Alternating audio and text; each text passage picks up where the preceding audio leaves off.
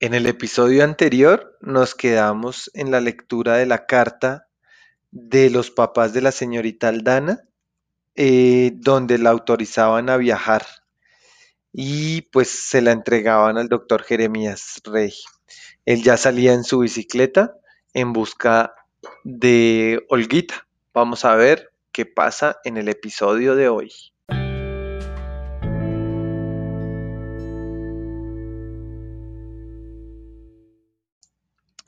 Yo nunca he sido el padre de nadie. Creo que voy a morir siendo un hijo, que no es poco. Pero si lo fuera, si fuera el papá de la señorita Aldana, por ejemplo, no le habría permitido irse de viaje por Colombia con un psicólogo de puerros. perdónenme lo que voy a decir, que nunca he sido yo un entrometido, pero yo me habría ido con ella si fuera mi hija. Yo no soy un energúmeno peligroso, ni soy un hombre que hace daño, pero eso solo lo sé yo y los que me conocen. Qué raro que no tuvimos niños ni mi hermana Carmencita ni yo. Y sin embargo, cada quien vive la vida que le ha tocado vivir. Y tarde o temprano, todo sale bien.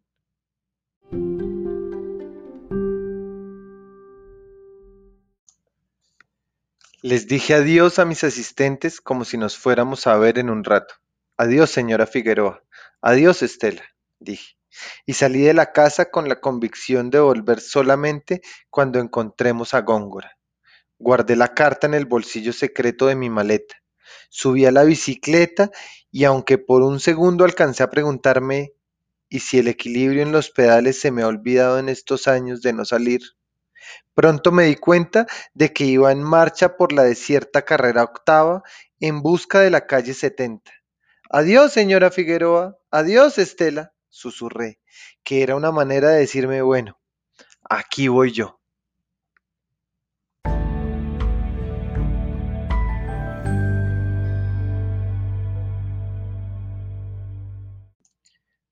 Si le soy sincero, querido lector de este cuaderno, mi corazón se estaba muriendo de miedo. ¿Cómo latía el pobre? ¿Cómo le faltaba el aire? Mi estómago lo esperaba, convertido en un tiburón con los dientes afilados, para tragárselo de una sola vez. Y mis pies pedaleaban y pedaleaban porque no era el momento de quedarse quieto. Pensé que Bogotá no era tan fea, en la biblioteca azul, perseguida por los carros oxidados, me descubrí sintiendo cierto cariño por las viejas casas de ladrillo, cubiertas de enredaderas, y los edificios achatados de cuatro pisos de la antiquísima carrera séptima. Hacía el frío que recordaba, 12, 13 grados centígrados. Se veía el azul, el azul del cielo porque algunas nubes navegaban hacia el horizonte. Nadie me señalaba por la calle, como si alguien les hubiera pedido por mí el favor de no hacerme sentir un bicho raro. Dios santo, tendría que haber sido un poeta español de los de la biblioteca de mis padres, aunque pensándolo bien, psicólogo de perros no está demasiado lejos.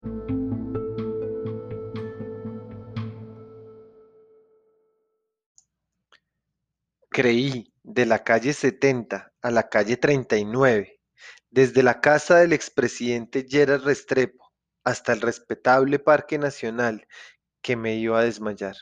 Un bus de colegio lleno de niños maldadosos me pasó muy cerca, como una carcajada malévola. La carreta, la carreta tirada por un caballo maltrecho me gritó, Quite de ahí, bestia. Hágase allá, tonto.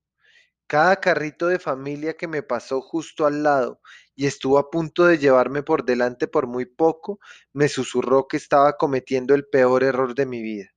Pero llegué, llegué a la casa de la señorita Olga Aldana unos minutos antes de lo previsto. Estiré mi dedo índice, índice para timbrar a las seis y cincuenta y cinco de la mañana, en la puerta de madera, bajo la dirección que ella misma me dio, carrera séptima, número 3742. No alcancé a presionar el botón porque la señorita Aldana me abrió la, la puerta justo a tiempo.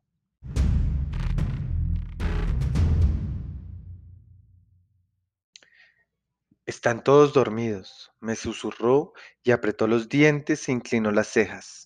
Vamos, vamos. Pensaba ver la habitación de Góngora, por si hay por ahí alguna pista que nos pueda servir. No hay nada. Lo único que queda son las piezas rotas de mi pobre telescopio. ¿Y sus cosas favoritas? Que se las llevó todas, doctor. Lo único que dejó fue el afiche de su película favorito, El perro humano. Qué extraño es que un perro ovejero tan noble haya cometido semejante barbaridad.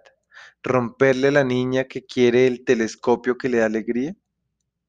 Sí, sí, me dijo incómoda colgándose de una maletita de E.T. en los hombros. Pero ahora, vámonos, vámonos ya, Doc, vámonos. No se quejó por la bicicleta, por estar a punto de hacer un largo viaje en bicicleta.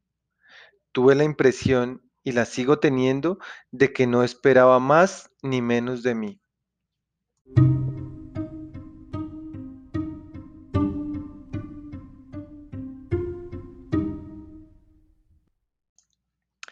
De su cuello colgaban los audífonos que iban a dar a la radio portátil. Calzaba guantes por si los virus. Llevaba puesto, claro que sí, su impermeable amarillo decorado con dibujos de abejitas. Traía su paraguas transparente. Y lo primero que hizo fue amarrarlo con la cuerda con la que había amarrado mi maleta en la parrilla. Se dejó puesto su morralito. Se subió en el sillín de atrás. Me advirtió que llevaba su cámara de Polaroids acá atrás y sonrió cuando se dio cuenta de que las suelas gigantescas de sus botas especiales por fin iban a servirle para algo. Iba a alcanzar a pedalear. Advertencia, me dijo recobrando su seriedad aplastante. Primero, no bailo. Segundo, no canto.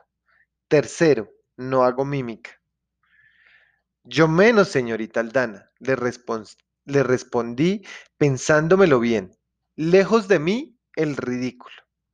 Yo la vi mirar las ventanas de la casa con algo de tristeza, como despidiéndose, una por una, de la gente de la familia. No le dije nada.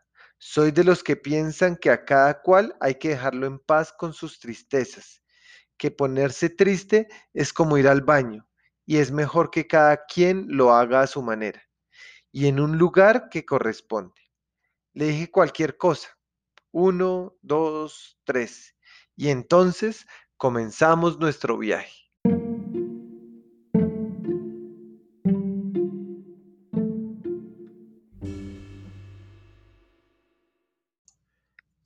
La señora Figueroa, como escribí unas hojas atrás, me había señalado en el mapa los principales criaderos ovinos de Cundinamarca, pero teníamos claro que nuestra primera parada sería en Sopo. Eso, tal cual, fue lo que hicimos. Dimos la vuelta, nos dijimos, buenos días, doctor, y buenos días, señorita Aldana, y remontamos la carrera séptima, pedaleando y pedaleando, como si fuéramos una máquina vieja y un rastro azul. El traqueteo de la bicicleta me despejaba la cabeza. No sé si a ella le pasaba igual. Quizás era la música que le llegaba a los audífonos, una cancioncita estridente de las de ahora, lo que la ayudaba a poner la mente en blanco. Hubo un segundo en el que se acabó el viento. Apenas pasamos el puente de la calle 100 y vimos a lo lejos el edificio de piedra rodeado por potreros. Fue como si comenzáramos todo otra vez, como si el mundo hiciera silencio. Tres, dos, uno, nada. Teníamos el verde por delante. No supe si saludar o darme la bendición frente a la iglesia de la escuela de caballerías. Pregunté, ¿todo bien atrás? y solo oí de vuelta, aplastante entre los audífonos y las orejas de la señorita Aldana, las trompetas de la canción que la tenía a salvo en el recorrido. Costiza, thriller, thriller night, and no one gonna save you from the best out of the strike. Una y otra vez. No quiso hablar al principio, no dijo estoy cansada, ni vamos muy despacio ni ¿Cómo es de bonita la plaza de Usaquén?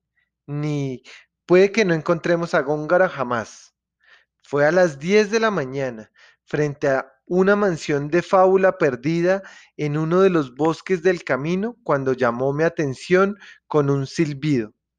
Dejó de pedalear y yo después.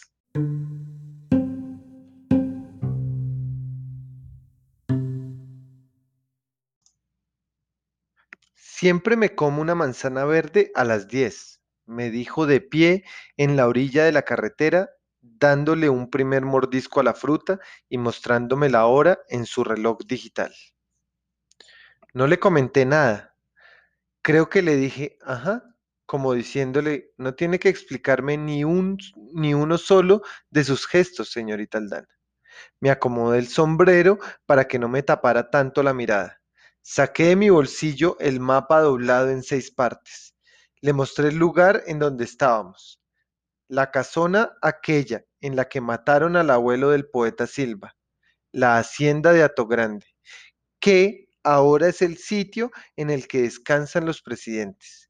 Ella solo asintió. Creo que me dijo, ajá, como diciéndome, no tiene que hacerme ninguna clase de charla si no quiere, doctor Rey. Dios mío, ¿qué diablos hago en este cuartico en el Rosal? ¿Y qué diablos hacía en esa orilla de la carretera?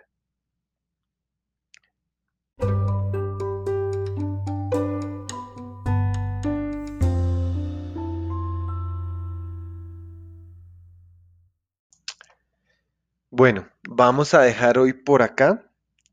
Eh, pues bueno, arrancó la aventura, ya salieron el doctor Rey y la señorita Aldana en busca de Góngora y, pues ya van en su bicicleta y ya casi llegan a Sopo. Eh, descansa. Mira que a la señorita Aldana le gusta esa canción que a ti te gusta y que bailas, que es Thriller.